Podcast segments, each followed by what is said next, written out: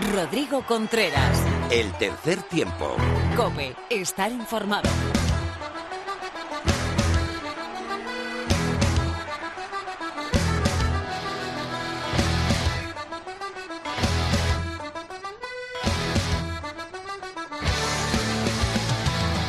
Hola, ¿qué tal? Bienvenidos a un nuevo programa de tu programa de rugby en la radio. Bienvenidos al tercer tiempo, cope.es.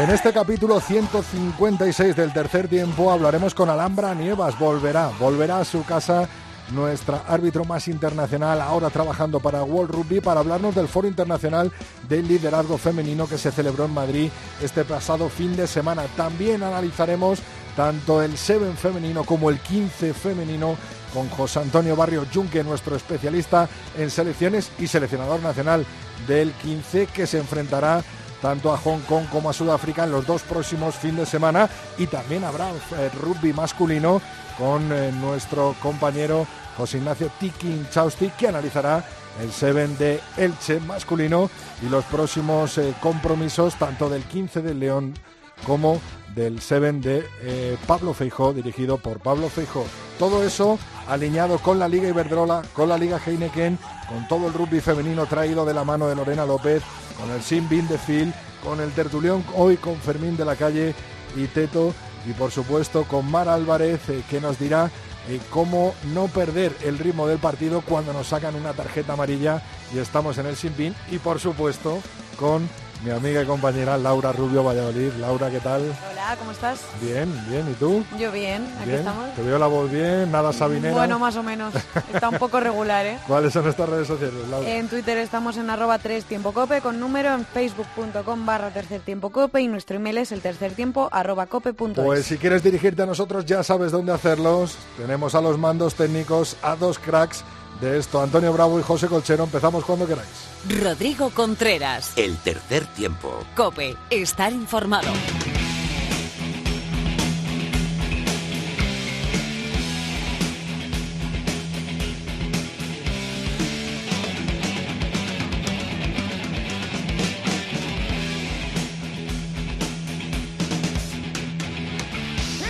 Emoción a flor de piel tras siete jornadas disputadas en la Liga Heineken. ¿Qué resultados fueron los de la última jornada, Laura? Braques entre Pinares 34, Unión Esportiva Samboyana 21, Hernani 35, Vizcaya Guernica 27, Club de Rugby La Vila 12, Sanitas Alcobendas Rugby 21, Complutense Cisneros 34, Aldo Energía Independiente Rugby 39, Barça Rugby 22, Ampordicia 34 y Universidad de Burgos Colina Clinic 29, Silverstone El Salvador 27. Tras estos resultados lidera la tabla el Sanitas Alcobendas Rugby con 28 puntos, seguido de los dos equipos de Valladolid, Braquesos entre Pinares y Silverstone El Salvador con 24 puntos, Barça Rugby 22 puntos, Ampordicia 21 puntos, Universidad de Burgos Colina Clinic 17, también con 17 el Aldro Energía Independiente, el Hernani con 16 y clasificado para la Copa del Rey tras esa victoria al Vizcaya Guernica, Unión Esportiva Samboyana, novena posición con 15 puntos, Club de Rugby La Vila 12 puntos, décima posición y cierra la tabla el Vizcaya Guernica con 11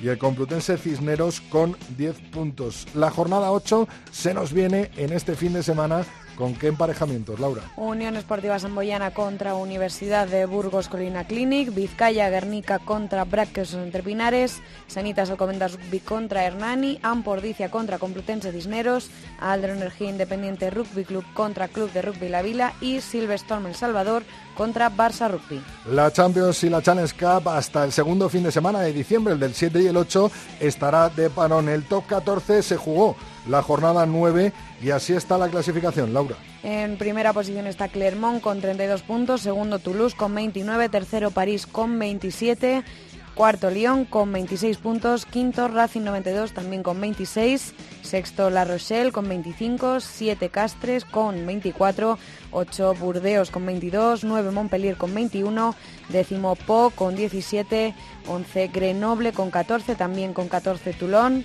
En decimotercera posición Allen con 12 puntos y 14 Perpiñán con 3. En cuanto a la segunda competición, la Pro de 2, donde seguramente veremos a más de uno de los leones que tendrán protagonismo en este mes de noviembre, ¿cómo está la clasificación tras 10 jornadas? El Brive en primera posición, segundo Mont de Marsan con 30 puntos, también con 30 puntos Soyuná, tercero, cuarto Bayona con 29, quinto Nevers con 28, sexto Carcassonne con 28 también, séptimo Biarritz con 24, también con 24 Vans, con noveno Bessiers con 23, también con 23 Angoulême, en Provence Rugby va en, en decimoprimera posición con 20 puntos.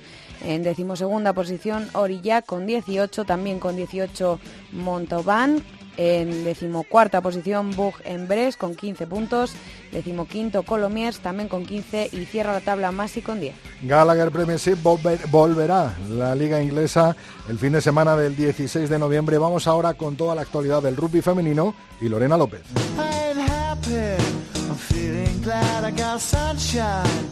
In a bag. I'm useless, but not for long. The future is coming on. I ain't happy.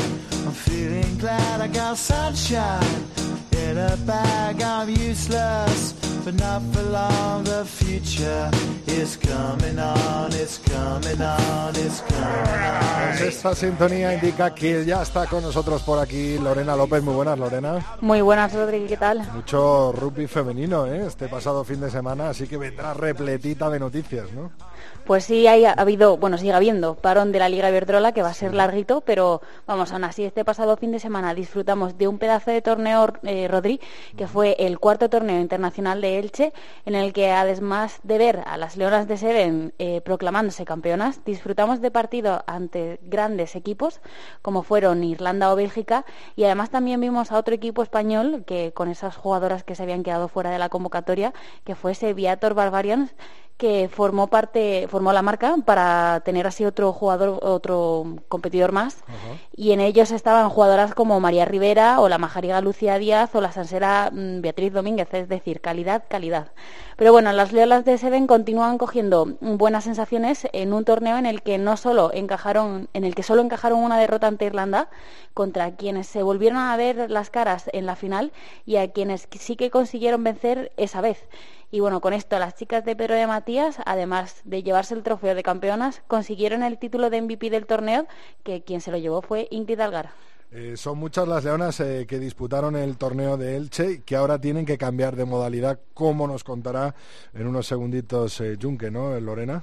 Así es, como a Maya Ervina o Patricia García, que ya están concentradas con José Antonio Barrio Junque, como tú decías, y que nos lo va a contar al detalle para preparar los test match que disputarán ante Hong Kong y Sudáfrica. Pero ya había un grupo de 18 jugadoras trabajando desde el pasado sábado 3 de noviembre, de las cuales ha habido tres descartes, la olímpica Cristina Blanco, la dragona Alma Torras y Maika Brust. Sin embargo, las incorporaciones de este lunes eh, están compuestas por gente ya habitual para Yunque, como son María Is, María Gala o Alba Vinuesa, entre otras pero a esta vez, a esta treintena de jugadoras, eh, se le van a sumar otras cinco más el lunes que viene, pero va a haber otros cuatro descartes que serán este viernes 9 de noviembre.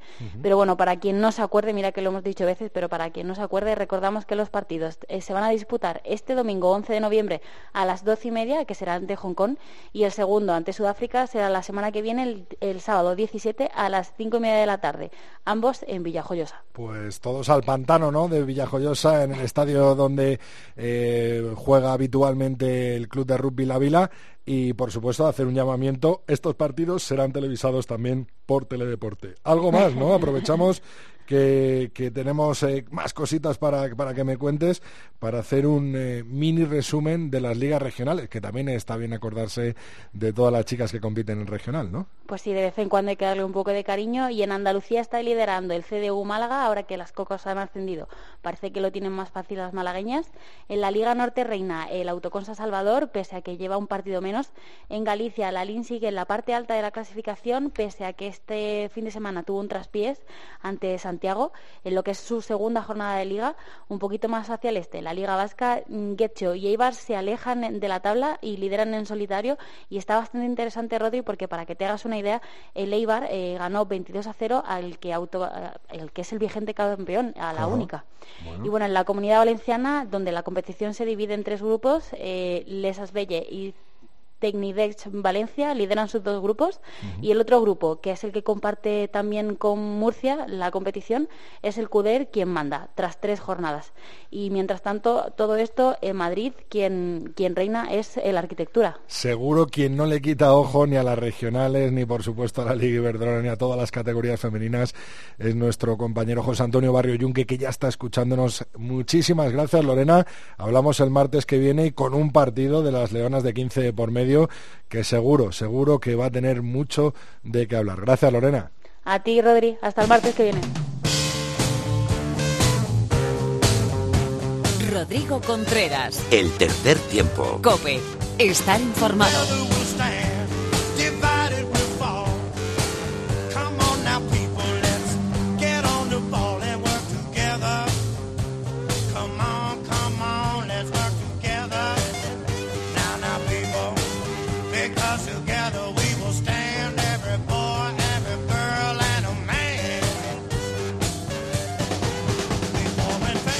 Pues ya en la concentración, preparado para la presentación que tendrá lugar mañana en el Consejo Superior de Deportes de estos dos partidazos de las Leonas 15, está escuchándonos José Antonio Barrio Yunque. Muy buenas, bienvenido de nuevo, José. Hola, ¿qué tal, Rodri? ¿Cómo estás? ¿Qué tal? Cuéntanos, ¿cómo está el equipo? Eh, todavía quedan eh, algunas incorporaciones y algunos descartes, ¿no? Que irás haciendo en este planning novedoso, ¿no? Que nos hemos encontrado, en el que has ido convocando algunas jugadoras y, bueno, y sacando de la lista otras, ¿no? Bueno, era es un poco también con la idea de, ver más jugadoras y también con la idea de, intentar eh, sumar a las jugadoras del 7 que, por su, situación de, competición y de clasificación olímpica pues no pueden estar en todos los eventos, con lo cual unas van a jugar un partido y otra lista van a jugar otro. Eh, Junque, ya que eres nuestro especialista en rugby femenino, tanto en selección de 7 como en selección de 15, quería, antes de meternos con el 15 y en esos dos partidos, ¿no? Contra Hong Kong y Sudáfrica, eh, bueno, que nos analizaras un poquito lo que ha sido eh, este torneo de Elche con el Seven con las chicas, en el que las leonas han salido campeonas y con eh, grandes detalles de muchas jugadoras, ¿no? De nuestro equipo. Bueno, yo creo que ha sido un torneo muy interesante para nosotras. Creo que además, eh, sobre todo en detalles de juego, como dices, eh, se ha podido ver que, estamos creciendo, que empieza a haber muchas jugadoras importantes en el equipo, que no que, que podemos tener fondo de armario y que incluso el partido que perdemos con Irlanda, creo que en ese partido probablemente eh, eh, hicimos un, juego superior a las irlandesas, pero bueno, es, es lo que hay. Pero muy contentos porque creo que nos ha valido mucho para, para afianzar muchas cosas y Pedro está haciendo un trabajo sobre, sobre el juego que, puede dar mucho, mucho que hablar y mucha importancia sobre la clasificación. Algunas se repiten como una de nuestras protagonistas que estuvo aquí hace tan solo unos días, que yo le decía, es impresionante, Amaya, el currículum que tienes con tan solo 21 años. Amaya Ervina es espectacular, ¿no? Pues sí, sí, no debe haber mucha gente que tenga dos campeonatos del mundo, unos Juegos Olímpicos de la Juventud y unos Juegos Olímpicos senior, o sea que, y lo que le queda, o sea que, bueno, pues pues muy bien, la verdad que muy contento con ellos, está en una gran, está, está en una gran forma, jugó un gran mundial de, siete y creo que está en un momento dulce, o sea que, la animamos a que siga así. Otra de las jugadoras que repetirá en Seven y, contigo en el 15 será Patri García, que la tenemos eh, fuera de nuestras fronteras jugando, ¿no?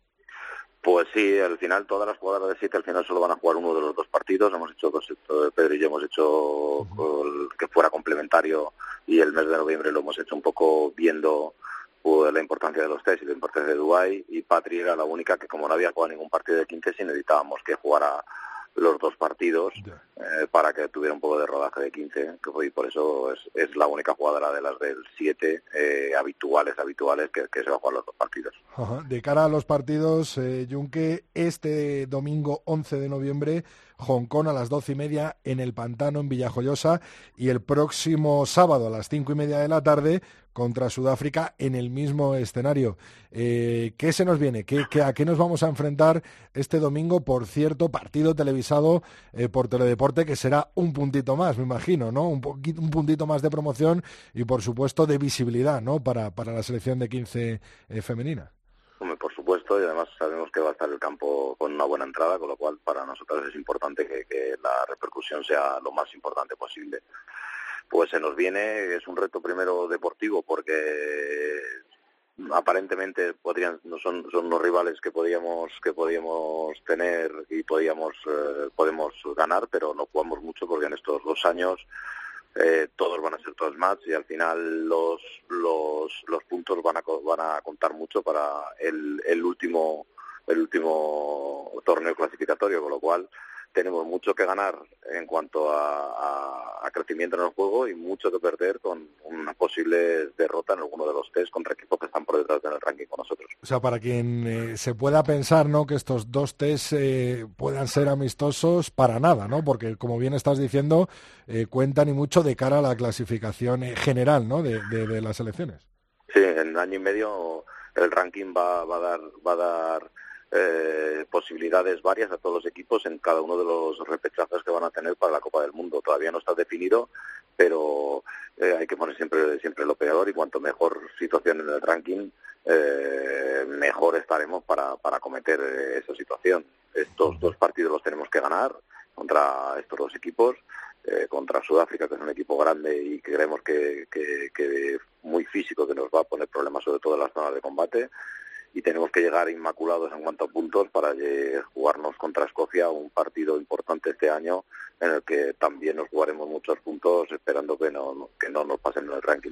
En Sudáfrica me imagino que, que la clave será moverlas, ¿no? Si son eh, grandes, son físicamente, y será mover mucho el balón con nuestras jugadoras que, que, que precisamente no lo mueven eh, exquisitamente. Y Hong Kong, ¿cuál es eh, su punto débil? ¿Cuál es su punto fuerte? ¿Cómo las vamos a atacar? Pues justo es al revés, un poco. Son dos perfiles completamente distintos. Hong Kong tiene, tiene muy buen juego en el suelo y tiene un combate para los pequeñas que son muy, muy interesantes y muy organizadas y es difícil de robarlas el balón. Eh, son sobre, el, sobre eh, situaciones de desorden trabajan bien, pero todas las fases estáticas y todas las fases de fuerza sobre el mol, etcétera, etcétera, sufren, con lo cual trabajaremos un partido, pues eso, intentando que la fase estática sea más importante y, y en embargo en el otro también intentaremos que la fase estática sea importante, pero que sea mucho más rápida y salir de, de ella lo más rápido para que la sudafricana no nos vea.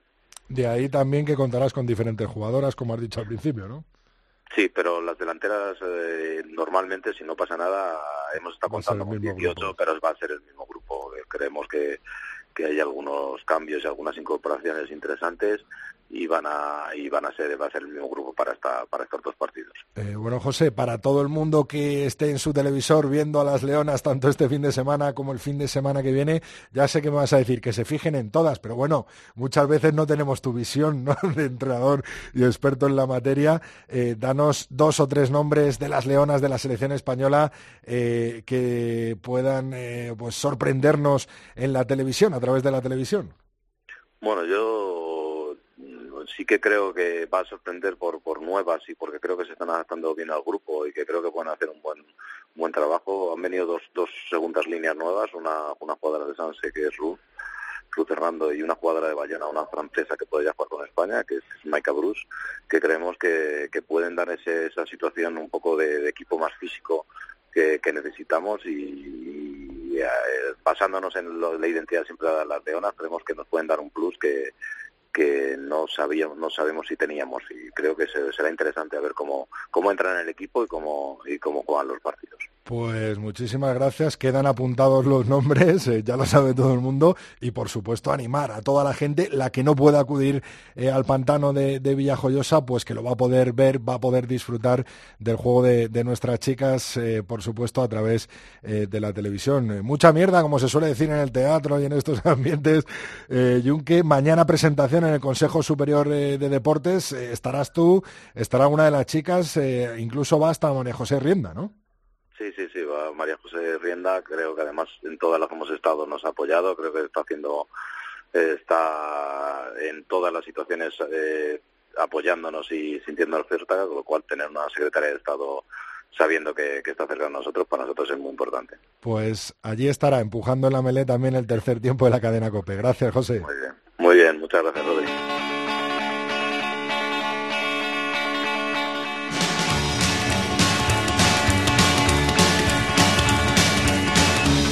Rodrigo Contreras. El tercer tiempo. Cope. Está informado.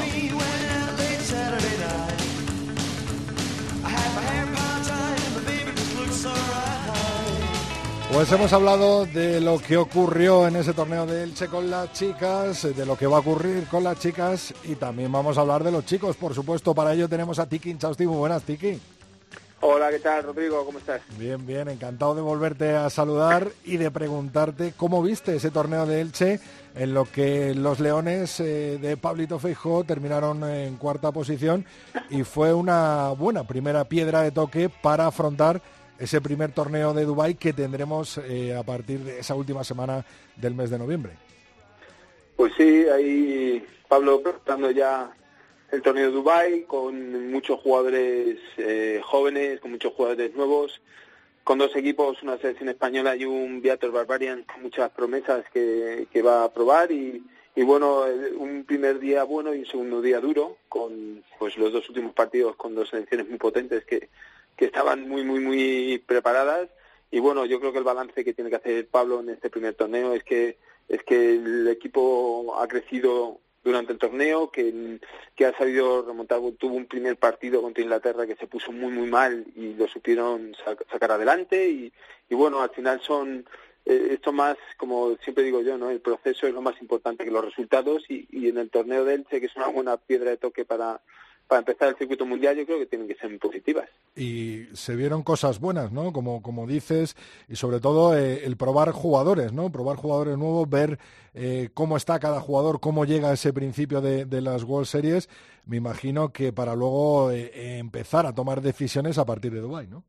Yo, yo creo que Pablo tiene pues unos cuantos fijos, ¿no? En lo que es para el circuito mundial y luego tiene ahí una bolsa de jugadores jóvenes que, que son muy interesantes, que les hace falta rodar, que, que han hecho un, buen torneo con el combinado de Viator, que lo ha usado como un España Emerging, ¿no? Parecido a algo así, y que, y que le ha servido para ver caras nuevas y, y retomar otras que, que, hacía ya tiempo que no veía, como pues eh, Alejandro la Rosa Monetti o Jaime Mata, y con un torneo ahora para Kenia que, que si no tengo mal visto, creo que va, van a repetir unos cuantos de estos jugadores jóvenes que seguramente sean minutos para ellos, para que se vayan rodando y para que se preparen en el caso de que, de que haya algún contratiempo, Pablo, de ese equipo que yo creo que tiene más definido, ¿no? Como, como equipo del circuito, pues si tiene algún problema, tener ahí recambios de garantía y con, con experiencia que, es lo que necesita sobre todo para el 7. Y tú sabes, Rodrigo, que, que el 7, como aprendes a jugar al 7, no es entrenando, jugando y que, que, le viene muy bien este torneo, desde luego. Por supuesto. Eh, oye, tú que le conoces bien, eh, Tiki, eh, cada vez que aparece Marcos Poggi se sale. Eh, ¿Cuál es el elixir de, de este jugador que el otro día aparece en Elche y se hace un pedazo de torneo tremendo y es un gran jugador, ¿no? Un gran baluarte para, para el Seven, ¿no? Español. Sí, hay, hay varios, yo de Marcos Poggi, que es todavía de, de los míos, no de mi época, como digo yo, hay, hay tres jugadores que para mí tienen tienen el 7 dentro de las venas y, tienen una calidad, porque en 15 son buenos, pero en 7 son maravillosos, que son son Ignacio Martín, que no sé si este año seguirá, está ahí con muchas muchas dudas si comprometerse o no con Pablo, ¿no? que ojalá lo haga porque es un jugador hace 7. Eh, otro es Marcos Poggi, que, que, cada vez que coge el balón el tío es que parece que tiene magia, porque es que eh, se va de todo el mundo, es un placador que no falla, no falla en contacto, siempre llega, se, parece que no se va y se acaba escapando de los defensores.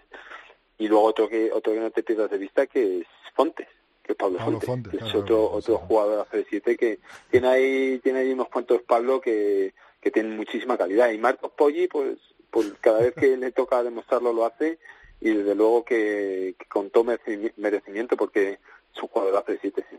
Eh, Tiki, pasamos al 15, menudo inicio de temporada Alcobendas, enhorabuena, hay que continuar, ¿no?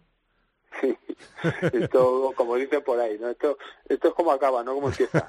Pero, pero la verdad es que si empieza 100, pues que todo es un poco más fácil. Te digo, al final el equipo está enchufado, cuando las cosas salen pues todavía se conecta más, ¿no? El ambiente es muy sano y muy bueno, eh, pues todo como que parece que va un todo más, más fácil, ¿no? Y va todo sobre ruedas.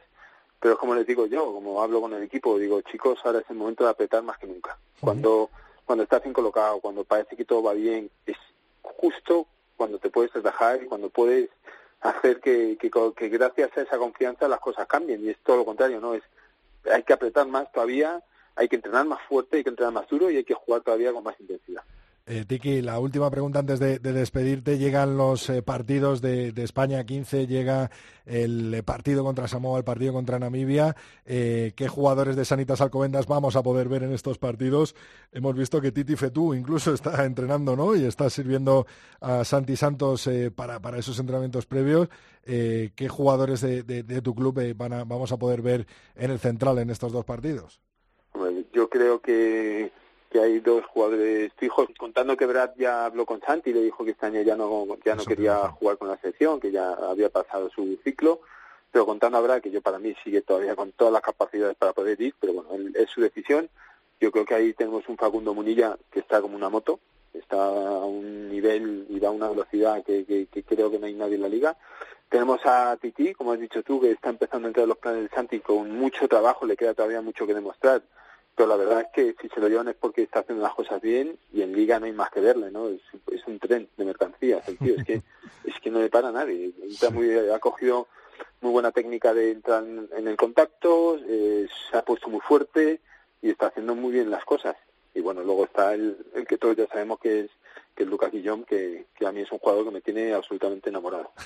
bueno, bueno, está bien oír a su entrenador hablar así de, de sus jugadores. Muchas gracias, Tiki. Un abrazo, Rodrigo.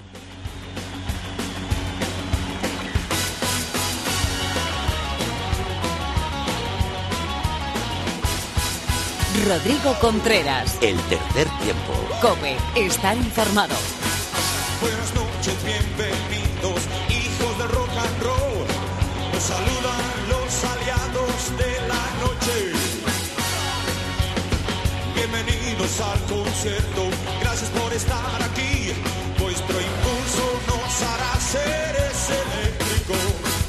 Qué ganas, qué ganas tenía de escuchar a Miguel Ríos y este bienvenidos. Eso significa que está por aquí con nosotros de nuevo Alhambra Nievas. Muy buenas.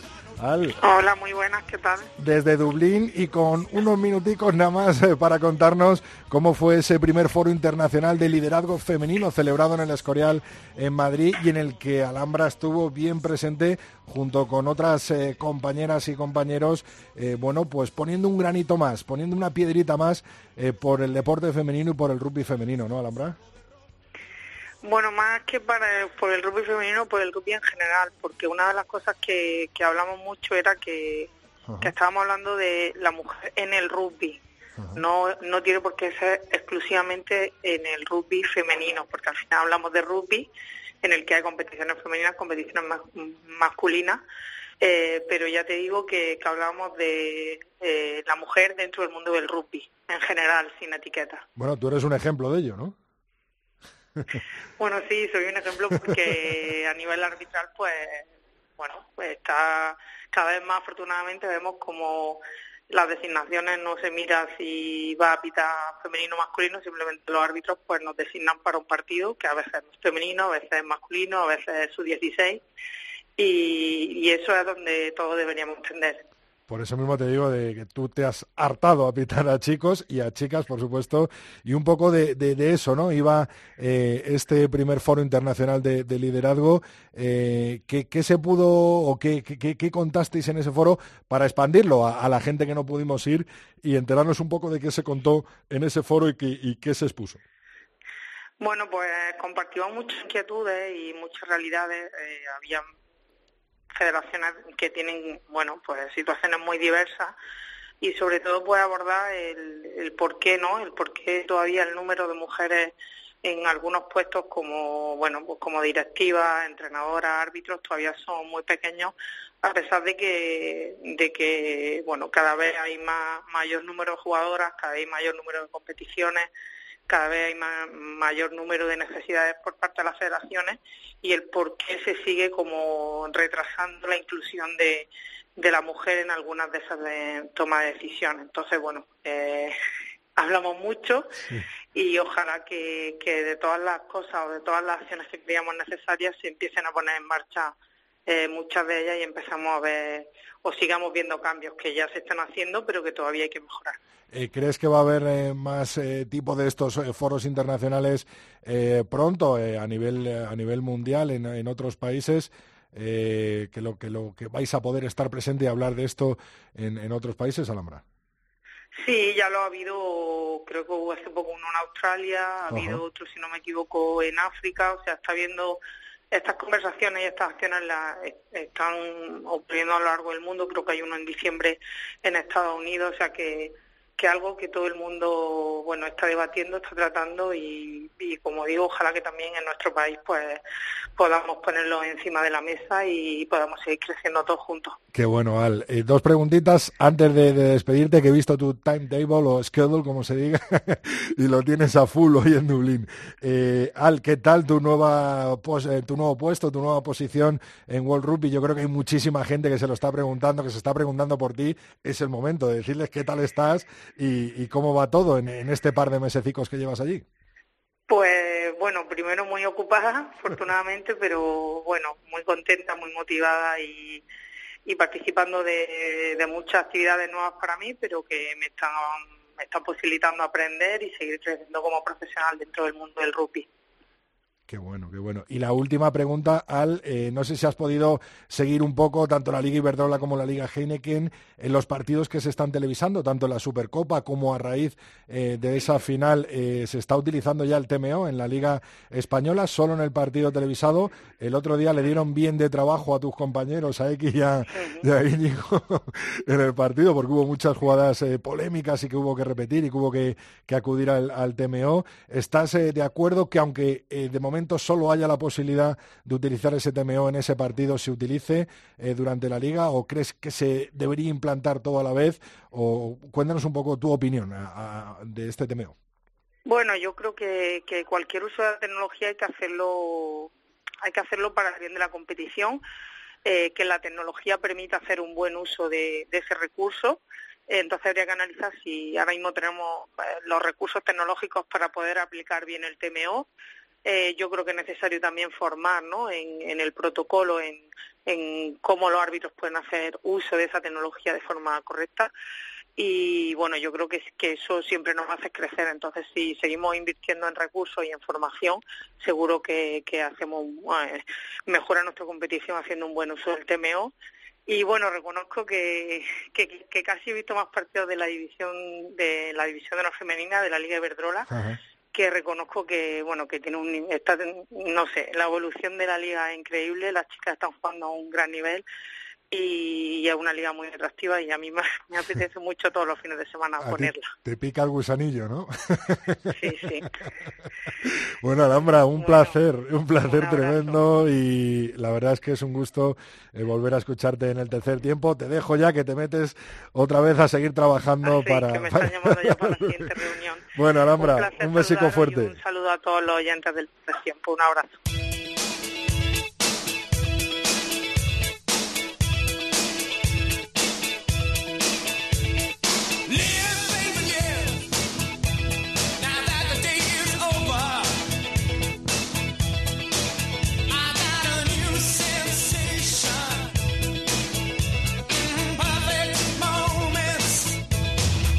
Rodrigo Contreras. El tercer tiempo. Cope, estar informado.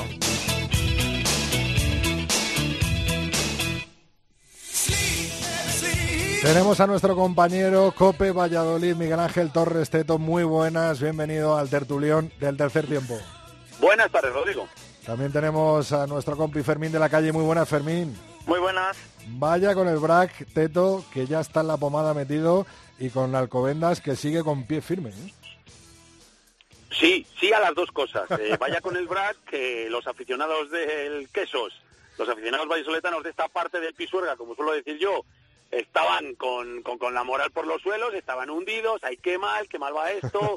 Ya sabes que los las penas de un equipo son menos penas si, si el, el rival, el eterno rival, pues te acompaña, pero como encima iba mal el Quesos, y El Salvador iba muy bien, pues imagínate cómo era esto, era un valle de lágrimas. Y han pasado pocas jornadas y el queso es a lo suyo poquito a poco y mira, ya ha igualado al Salvador. El Salvador, que sigo insistiendo, tiene una gran plantilla, ha fichado muy bien este verano, pero quizás esta sorpresa que le ha dado el ala, Jostafili, este jugador polinesio, que ha dejado de manera sorpresiva o sorprendente al, al Chami, pues trastocará en parte la idea que tenía Juan Carlos sobre su línea de tres cuartos. Sabemos que ya también se fue eh, Tom Pierce para hacer una singladura por eh, Estados Unidos, por la nueva liga de creación allí, en Estados Unidos. Y bueno, pues, pues, pues fíjate lo que ha ocurrido contra Burgos. Ese partido tan extraño, tan raro y, bueno, eh, temeó esa tarjeta roja, creo que fue decisiva para que los 10 minutos se quedaran sin, sin un jugador y fue muy importante. Y luego, respecto a Comendas que me cuentas, pues ahí les tienes, que están hechos unos tíos, que están los primeros, que lo están haciendo muy bien, que con su campo nuevo están como chavales, pues, pues, pues eso, como chicos con, con zapatillas nuevas. Y el único inconveniente, si se le puede poner un pero a esta buena temporada de los de Tiki Chausti, es lo que está comentando la gente, eh, que no están haciendo bonus, es decir, están ganando, pero un equipo que quiere ganar la liga o que quiere quedar primero para asegurar el factor campo, tiene que conseguir bonus, es decir, tiene que ganar y ganar con cinco puntos. Se está perdiendo muchos puntos y quizá eso a la larga pues haga que los de Valladolid le, cojan, que es el deseo por mi parte, que los dos de Valladolid igualen Alcobendas, evidentemente. Fermín, van también las cosas en el Sanitas Alcobendas que hasta Titi Fetú debutará con los Leones, ¿no? Bueno, ellos han pedido a World Rugby que les eh, especificaran si el jugador podía entrar ya en el grupo de la selección. Eh, ya bajaba a entrenar algún partido, eh, algún entrenamiento de grupo. Con, está en la lista de jugadores de apoyo y bueno, después de la gestión que han hecho todo apunta que en el momento que puedan pues entrará en el grupo y esperemos que debute. Yo creo que es una buena eh, noticias para el rugby en general por lo que supone el caso de superación de Titi. Pero sí, eh, les está saliendo todo bien, aunque yo, como dice Teto, creo que que se vayan dejando los bonos no es buena noticia. No sé si es porque le falta todavía un poco de solidez o porque le falta un poco de colmillo, pero lo cierto es que los de Valladolid van a apretar y van a apretar al final y los bonus siempre son los que deciden. También han resuelto muchos partidos, eh, bueno, algunos de sus partidos en los últimos minutos, ¿no? El Sanitas Alcobendas eh, al borde un poco de, jugarse el perder el partido, ¿no? Sí, yo creo que, eh, que entre comillas administran bien la tensión en los últimos minutos. Son un equipo que sabe manejar esas situaciones límite. quizás porque, bueno, pues los dos equipos de Valladolid son más potentes y en los últimos años han ganado muchos más partidos y lo normal es que se impongan y Sanitas, pues por fortaleza del equipo, porque la plantilla era menos profunda, pues les ha tocado sufrir y manejan bien eso.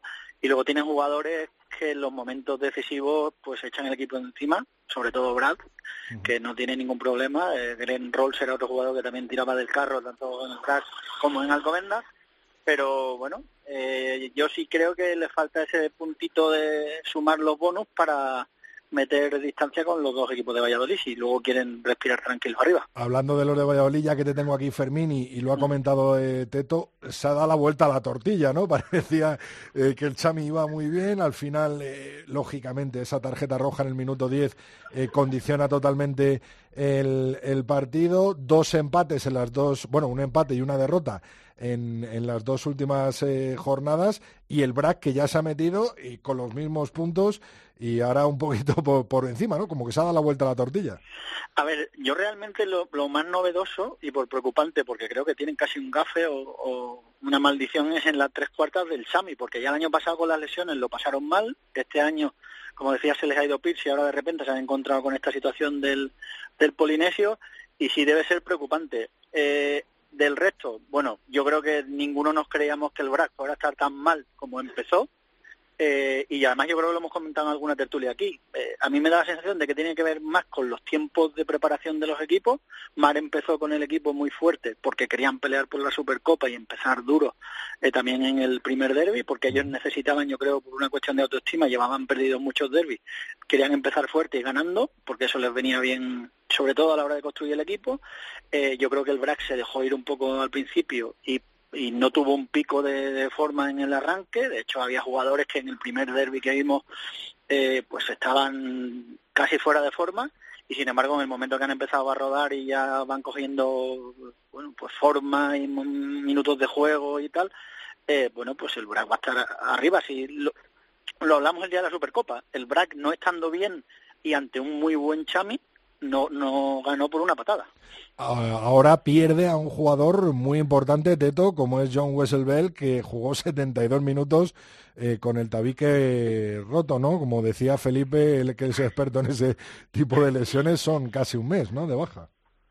Sí, lo de John Wesselbell, la verdad es que para, para poner en una hornacina ahí en la entrada de Pepe Rojo y que los aficionados del queso se bajen la... Eh, se quiten el sombrero cada vez que pasen. Eh, minuto 10, le meten un castañazo en las narices y rápidamente se oyó por, por, el, al árbitro, tiene el, o al, médico Alberto, tiene el tabique roto. Le deciden sacarlo, le ponen una mascarilla, el hombre salió que parecía fantomas, eh, con una casqueta con la que nunca juega, con, con la mascarilla no veía, se la estuvo quitando y poniendo todo el partido, no quiso salir en ningún momento. El árbitro en alguna ocasión le dijo, pero sálgase usted, no, no, no, que estoy bien, que estoy bien, que estoy bien. Y solo quedando un minuto salió. Hizo un partido pletórico. Placó, no arrugó en ningún momento el gesto. Además, la gente de San Boy, con criterio, como le veían disminuido físicamente, yo creo que iban a por él, iban a cazarle en buena lid, evidentemente. El tío saltó, cogió patadas arriba, abajo. Bueno, eh, tremendo lo de John Besselbel. Esa es una de las bajas que, que le harán daño al Quesos, pero os doy una noticia, no es nada raro. Pero, pero sí, eh, la noticia son los tiempos. El Quesos va a incorporar un jugador por semana. Me explico. Ya está aquí Mauro Genco, vino la semana pasada, un pilier, argentino de un ochenta y tantos, ciento veinte y tantos kilos, y por lo que me cuentan, empuja como un loco. Es decir, es un buen jugador que tiene muy buena pinta en melé cerrada. La semana siguiente se incorporará Greg Ryer en la apertura, porque va a venir a finales de esta semana. Si todo va bien, si eh, del transfer, los papeles, la documentación, la semana siguiente otro fichaje para el Quesos. Y el tercer fichaje sería Anthony Matoto, que probablemente después del partido de Alcobendas no le quieren sacar, eh, seguramente no le saquen con Alcobendas, por lo que nos contó Merino el otro día, porque van muy bien los plazos, pero como ha tenido una lesión muy grave, no quieren sacarle a lo mejor en un partido de, esa entidad. Entonces, tras el partido de Alcobendas, eh, eh, un fichaje que ya estaba hecho desde junio, pero que hasta ahora, por motivos físicos, no podía jugar. Estoy hablando de un fichaje cada semana. Así que cuidado con el quesos que va hacia arriba. Y luego, una de las cosas que me encantaría comentaros es que todos estos últimos años uno venía al Pepe Rojo, tanto a ver al Silvestre en Salvador, a Quesos entre Pinares, y tenía la certeza casi absoluta de que iba a haber una victoria de los locales. Quitando cuando venía Alcobendas, eh, a lo mejor eh, en algún momento Samboy. Bueno, pues este año todos los vallisoletanos, cuando vamos a Pepe Rojo, no sabemos lo que va a ocurrir. Y vamos todos relativamente con miedo. Y eso es muy bonito. Y es buenísimo para la competición, que creo que este año se está igualando, tanto por arriba como por abajo. Ahí quería incidir, hay dos equipos de los que hemos hablado, llevamos hablando eh, varias tertulias, eh, que son Orelán Pordicia y el Barça Rugby. Incluso metería yo en ese saco hasta la Universidad de Burgos Colina Clinic, en el que pueden, han demostrado que pueden ganar a cualquier equipo y van a estar eh, ahí arriba, ¿no, Fermín? Sí, yo creo que el Barça eh, juega mejor fuera porque tiene menos presión y por el tipo de juego que tiene más abierto y con más desparpajo. Es un, rival que como visitante es más complicado porque te complica mucho la vida. En, casa lo, le cuesta más, yo creo, y el equipo de Burgos es al revés. Es un equipo que en casa es durísimo, es durísimo en cualquier sitio, pero en casa animado por, por esos mil, más de mil aficionados que están siempre apoyándole, pues se crecen y eh, San Amaro es complicado llegar allí y ganar. Eh, pero bueno, Ordicia sigue yo creo que la progresión de todos los años, pero es cierto que ahora eh, hay que ganar todos los partidos de esta liga. Antes, bueno, pues aguantabas un poco, mmm, gestionabas los partidos hasta el minuto 60 y normalmente el equipo contrario se te venía abajo en los últimos 20 minutos. Este año no puedes, primero no puedes mm, perder ni regalar un, segundo y como la cosa se ponga un poco complicada como le pasó al Chami Burgos, eh, es muy difícil ganar porque ya tienes delante un señor equipo que además ya incluso vas viendo que los planteamientos de los de los entrenadores eh, se juegan a 80 minutos. Ves que a lo mejor salen titulares en primera línea que no son los que tú crees que son titulares, pero en la segunda parte cambian la primera línea y te complican la vida, te rascan golpes, te empujan para atrás y afortunadamente, como dice Teto, está muy bonita la liga este año. Sí, está emocionante sobre todo. Y en la parte de abajo parece que se despega un poco Hernani, ¿no? Con esa clasificación eh, para la Copa de para la Copa del Rey, que va a estar muy bonita la Copa del Rey. Eh, todo indica, ¿no? A que sea Hernani, Chami, Fútbol Club Barcelona Rugby y, el Sanitas eh, Alcobendas. Pero bueno, los otros dos todavía tienen que conseguirlo.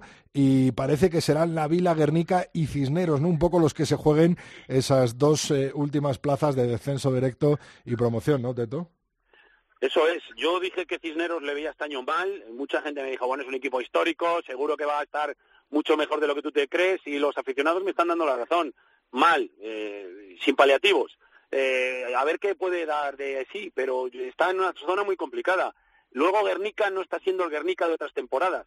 Es verdad que Guernica Nurbieta es un auténtico león, es muy difícil ganarle y eso es lo que le veo yo de ventaja respecto a Cisneros. El campo de Cisneros es un campo cómodo que conocemos todos muy bien, que está fenomenal y no es lo mismo que Guernica, que Guernica en su casa, ya sabemos, en Urbieta, con el barro, eh, ahí puede conseguir puntos.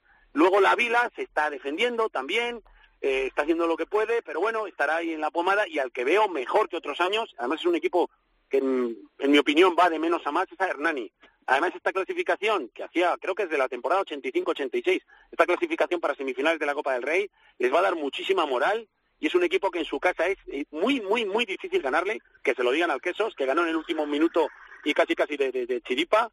Entonces, bueno, pues bien por Hernani y eso hace que otros años el que iba último iba ya distanciado de, como colista. Y en esta ocasión no, están eh, 10 puntos, 11, 12, 15, es decir, que están todos en un pañuelo de un partido ganado o perdido. Y eso hace que la competición hasta el último día nadie se puede despistar porque puede llegarte un Cisneros como colista y ganar a un segundo, a un tercero, a un Quesos, a un Salvador o un Alcobendas porque necesita los puntos. Va a estar maravillosa la liga. ¿eh? Para terminar, eh, Fermín, pudiste ver el partido del Central, ¿no? De, Independiente, la visita de Independiente, Alto Energía Independiente Rugby contra el Complutense Cisneros. ¿Cómo, ¿Cómo viste ambos equipos, Fermín? A ver, el, campo del central, que es un campo grande, a Independiente le penaliza mucho, porque Independiente es un equipo de, de mucha delantera y mucha presión por el eje, y cuando se le hacen ancho al campo lo pasa mal.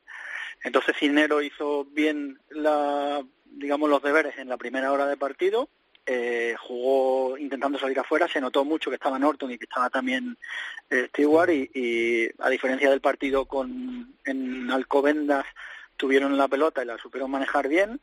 Eh, el problema es que cometieron varias indisciplinas por, porque físicamente no podían con el equipo contrario. Eh, vieron tarjetas amarillas, de hecho al final, por acumulación, eh, perdieron un jugador durante los últimos 20 minutos y en la segunda parte estuvieron casi toda la segunda parte en inferioridad. Eso les dio alas al, equipo de Chucho, que lo que hizo fue trabajar el mol, era todo touch, mol, touch, mol, y los tres últimos ensayos llegaron vía montando un mol, no, que, eran incapaces de parar el cisnero, y aún así pudieron ganar porque tuvieron dispusieron de una de, una, de, tres tuches eh, dentro de la 22 del equipo santanderino y lo que pasa es que la gestión fue nefasta. Primero fue un golpe porque no, un franco porque no sacaron la touch, eh, cantaron los códigos, se equivocaron los saltadores y los levantadores y al final se la comió el talonador y en las siguientes dos lanzaron dos tuches largas que regalaron porque iban muy o no saltó donde tenían que saltar o no se lanzaron donde tenían que lanzarse pero regalaron al final el partido y bueno, es verdad que tienen bajas, que no estaba Maki, eh, que no estaba tampoco Willy, pero van recuperando gente y el problema es que van dejando escapar puntos, como decíais, en su campo, que son los que al final te van a permitir salvarte. Sí, porque luego tienen que ir a, San Román, tienen que ir a, Urbieta, tienen, bueno, tienen salidas complicadas, ¿no? Como a los equipos que están recibiendo y que al final, pues tanto Guernica como como el Independiente se han hecho con, el partido en el central. Quería preguntaros también, es mes de noviembre, tenemos eh, dos test match eh, a la vuelta de, la esquina con, la selección española de, 15, con los Leones de Santi Santos.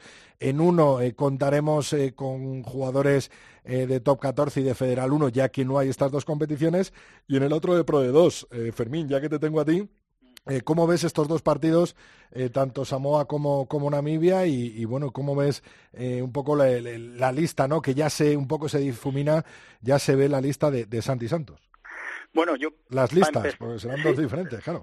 Eh, bueno, para empezar, ah, se supone que el partido de, contra los polinesios es, es el más complicado y de hecho lo será, pero tampoco creo que el de Namibia vaya a ser fácil, porque también es un equipo que tiene un estilo de juego que sí es cierto que a España se le da bastante bien, porque es un juego bastante cerrado en delantera, ellos trabajan mucho eh, por el eje con las fases estáticas y España cuando sale con la pelota por fuera, pues yo creo que ahí les va, les va a hacer daño.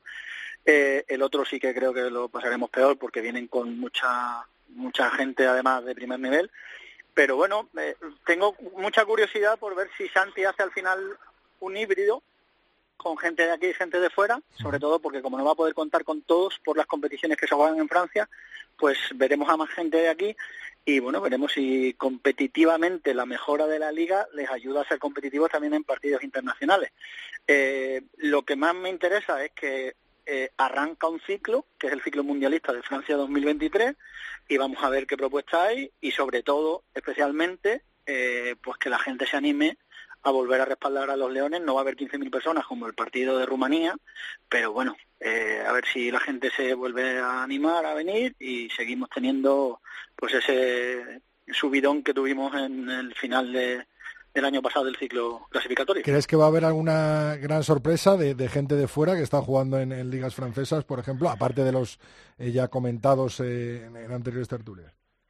Y eh, me consta que Santi está intentando a ver si puede traer gente de primer nivel eh, para que la gente se reenganche con la selección. Pero no sé yo si los clubes están por la labor, porque después de todo lo que pasó, no sé eh, si vamos a tener muchos problemas para poder traer a gente. Aunque los jugadores sí, sí sé que están intentando poner de su parte para que los clubes les dejen venir. Pero vamos a ver cómo acaban todas las gestiones al final. Eh, Teto, ¿cómo lo ves tú? Bueno, pues yo deseo que Santi y Miguelón consigan un buen plantel. eh, coincido absolutamente en todo lo que ha dicho Fermín. Eh, hay que dotar sobre todo de ilusión a la afición otra vez, que tras el palo, eh, del que todos ya sabemos, hay que hacer borrón y cuenta nueva. Tenemos que mirar en ese nuevo ciclo de cara al Mundial que estará aquí cerquita, que es el de Francia.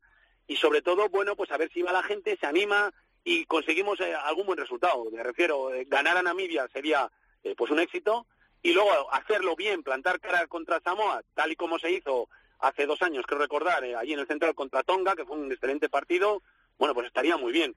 Pero como es una incógnita todavía cuál va a ser el tipo de jugadores que van a poder prestar los equipos, pues vamos a esperar y ya con los datos sobre la mano, pues hablaremos eh, dentro de nada, dentro de dos semanas.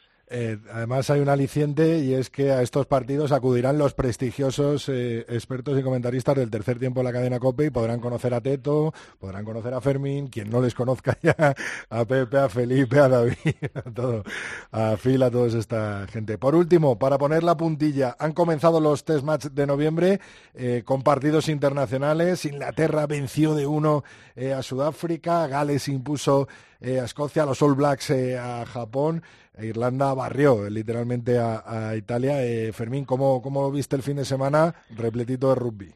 A ver, eh, es- es- del Inglaterra-Sudáfrica, si yo fuera neozelandés, me alegraría mucho de lo que vi, porque me pareció que siguen siendo dos equipos que intentan sacar pecho en todo lo que tiene que ver con el con las fases físicas del juego y que luego afuera no generan nada. Eh, no, no, no me dio la sensación de que tuvieran jugadores, ni siquiera que tuvieran el- la intención de jugar al- a, a un rugby expansivo y generar afuera.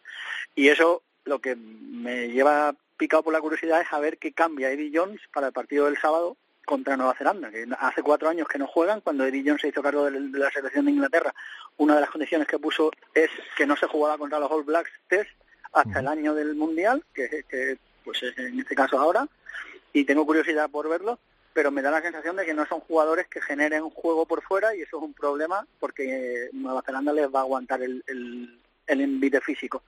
Eh, en los otros me gustó Gales, eh, que parece que vuelve a ser un equipo pues que tiene bastante audacia con la pelota y que sigue siendo muy serio en todas las fases estáticas. Eh, Escocia sin balón no la- lo pasa mal y lo pasó mal por eso. Irlanda pues sigue deslumbrando, lo que pasa que ante Italia hay que ponerlo todo entre comillas, porque Italia no es un, un equipo potente y lo vamos a ver luego contra los All Blacks, que ahí será donde, donde destaquen, pero bueno, la, la, la actuación de, del Armor fue espectacular, pero es que tienen un equipo eh, tienen casi dos equipos eh, para jugar competiciones o partidos internacionales, pero bueno, el 15 bueno será el que juegue contra Nueva Zelanda y ahí yo yo yo estoy más pendiente entre comillas del Irlanda Nueva Zelanda que del Inglaterra Nueva Zelanda. Pues Fermín, muchas gracias. Nos dejamos a Teto ahí para el final para que ponga la puntilla. Nos vemos en estos partidos internacionales y por supuesto que hablamos en el tercer tiempo de, de ellos. Gracias Fermín. Un abrazo grande a todos. Teto, pon la puntilla. Sí, todos, todos los aficionados del rugby estamos esperando ese partido que ha dicho Fermín. El Irlanda, Nueva Zelanda. Se juega en la supremacía del rugby mundial. Primero Nueva Zelanda contra Irlanda. El segundo, el partidazo del momento. Pero para nosotros, para los pobrecitos, para los que estamos acostumbrados a un rugby más básico, tenemos que tener mucho interés en otro que se va a jugar la semana que viene, el sábado, que es el Italia-Georgia. Primera vez, creo, recordar, en los que Italia está por debajo de Georgia. Italia está ahora mismo en el puesto 14 del ranking mundial, Georgia en el puesto 13. Conocemos bien a los georgianos, nos enfrentamos todos los años con ellos, son de nuestro rugby, nos sacan muchos metros de distancia, pero sería bueno ver en qué nivel van a estar con Italia. Sabemos que va a ser un partido cerrado, que los georgianos lo van a llevar casi todo a la delantera, que son unos auténticos maestros, pero estará muy bien. Es un partido que no tiene nada que ver con el que te he propuesto antes, aunque luego hay una lista de partidazos pues eso, ya lo sabemos, el Escocia-Fiji, el Gales-Australia, bueno, un montón de partidos divertidísimos, pero por supuesto todos esperando a ese, al, al de los All Blacks contra los del Trébol. Bueno, pues veremos a ver qué pasa y por supuesto que lo contaremos a través de los micrófonos de la cadena COPE. Gracias, Teto. Gracias, un abrazo.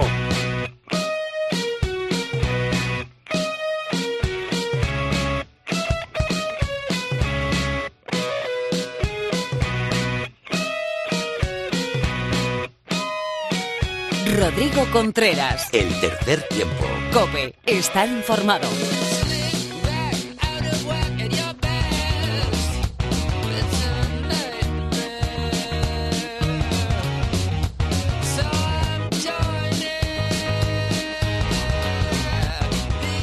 Una semana más tenemos con nosotros a nuestra compañera, nuestra amiga y por supuesto nuestra consejera Mar Álvarez. Muy buenas, Mar, bienvenida de nuevo. Hola Rodrigo, ¿qué tal? Hoy te quería preguntar eh, sobre esos jugadores pues eh, que en un momento dado le sacan amarilla, tienen que estar 10 minutos fuera y cómo se puede estar metido en el partido, cómo se puede estar en el sin bin calentando y cómo se puede estar esos 10 minutos sin perder el ritmo del partido y qué se debe hacer, Mar. Pues depende un poco de la situación, del tipo, del momento del partido y también del tiempo. Del tiempo, quiero decir, en, eh, en la meteorología, ¿no? O sea, si es un partido que donde hace mucho calor, pues igual no necesitamos hacer nada más con él. Incluso ese tiempo descansando le viene bien y lo único que le decimos es que no esté los 10 minutos sentado, sino que se levante, se siente, eh, le pasamos unas gomas para que mueva un poco y bueno, también en el Sinbin tampoco te dejan hacer mucho más, no te puedes ir mucho más lejos.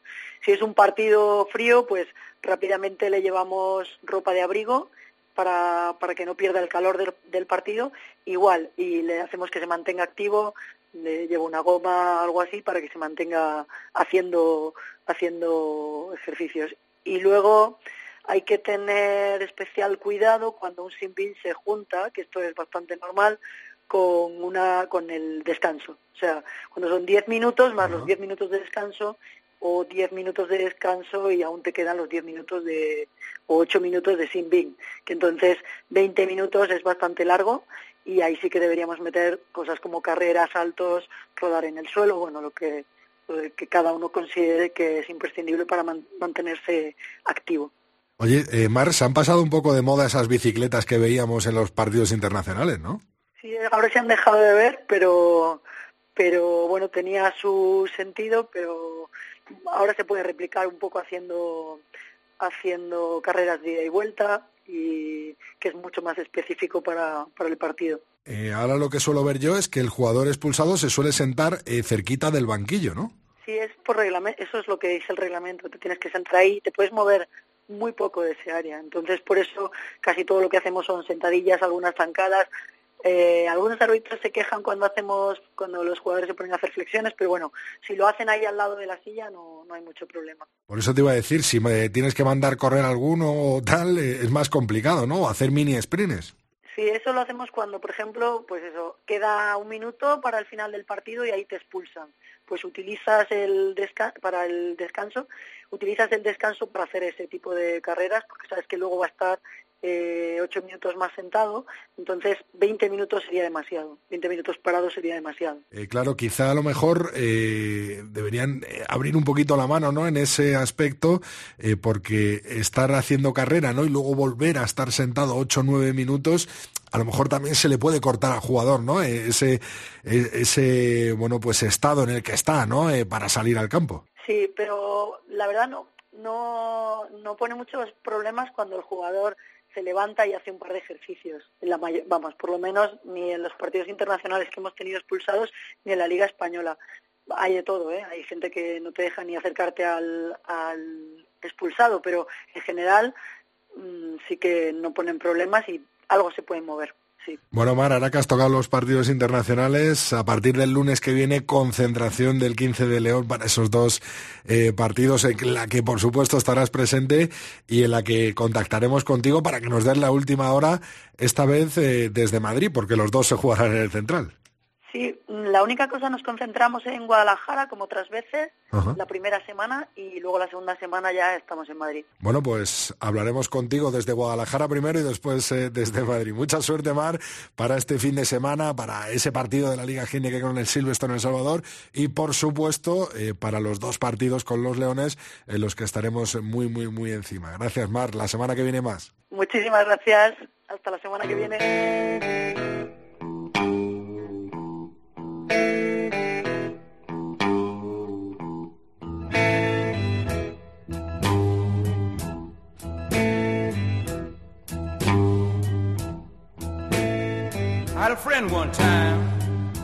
Una semana más tenemos a nuestro compañero José Alberto Molina Phil con nosotros. Hola Phil, ¿qué nos traes hoy?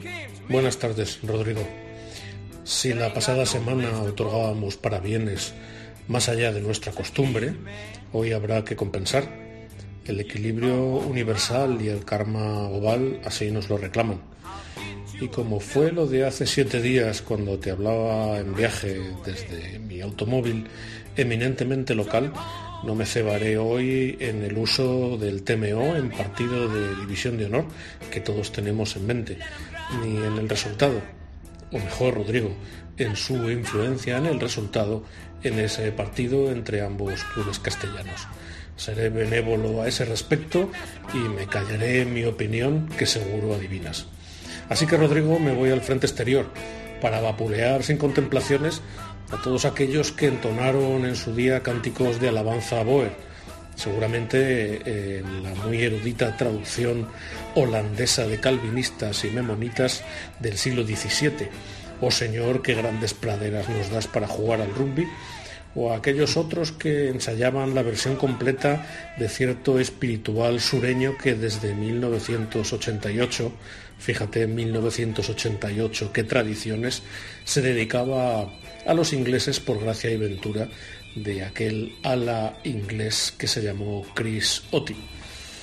Pues todos ellos tenían en su día a los africanos por colosos que derribaron al rey neozelandés, me remito al torneo austral, y se postulaban a la corona mundial o venían a mantener que la antigua metrópoli estaba en un tris de desafiar a los de negro.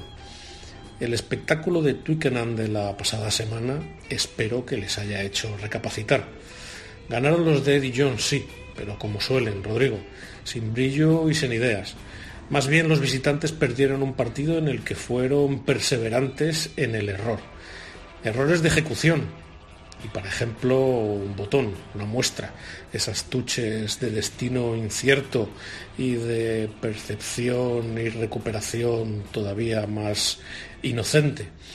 Y en segundo lugar, de comprensión del juego, pues el sufrimiento que podían haber infligido al pack inglés los ocho surafricanos hubiera sido antológico, a jugar además por el desempeño de Marx, de Christoph y de Malev en las formaciones ordenadas, esa primera línea que trató sin ningún recato a sus homólogos ingleses, sobre todo a Sinclair y al novato Hepburn. Si los ocho se hubieran concertado para actuar igual que los tres de delante en las melés en el juego abierto de conquista, otro gallo hubiera cantado. Si hubieran desarrollado seis, siete, ocho moles bien hechos, eh, Jones estaría a la fecha componiendo una de esas salmodias justificativas de las que tanto abusa. Ahora bien, Rodrigo, es verdad que a los Boque les faltaba alguien. Jugaban sin Fab de Klerk y eso en punto a inteligencia explica muchas cosas. Sin embargo, Rodrigo, temo que a Eddie Jones no le haya hecho mella el detalle, porque quizás es ajeno al dicho romano fortuna non adit sapientiam. Hasta la semana próxima, Rodrigo. Pues este ha sido el Simbin de Phil. La semana que viene, otros 10 minutos. Ya veremos eh, para quién. Muchas gracias.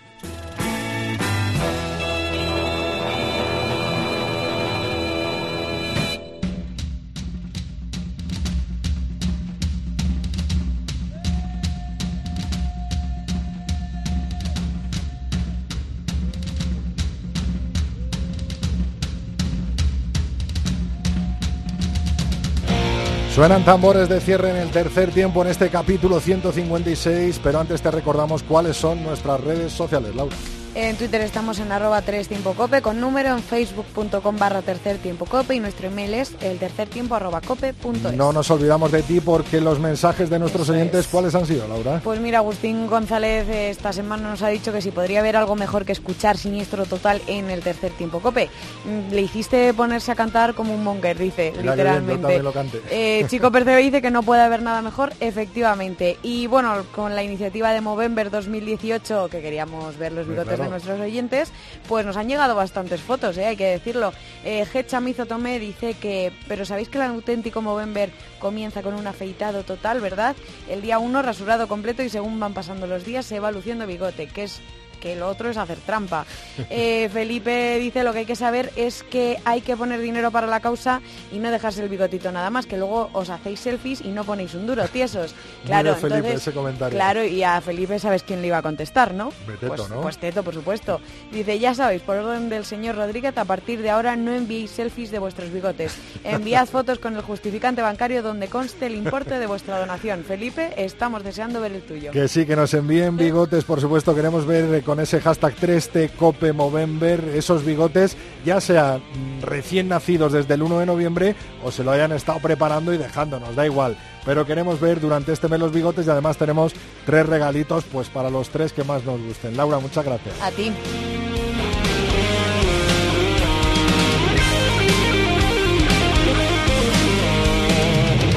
Hasta aquí con José Colchero y Antonio Bravo a la técnica ha llegado este programa 156 del tercer tiempo. El martes que viene mucho más oval, internacional, nacional con los leones, con las leonas, con todo aquí en la cadena COPE. Rodrigo Contreras. El tercer tiempo. Cope. Estar informado.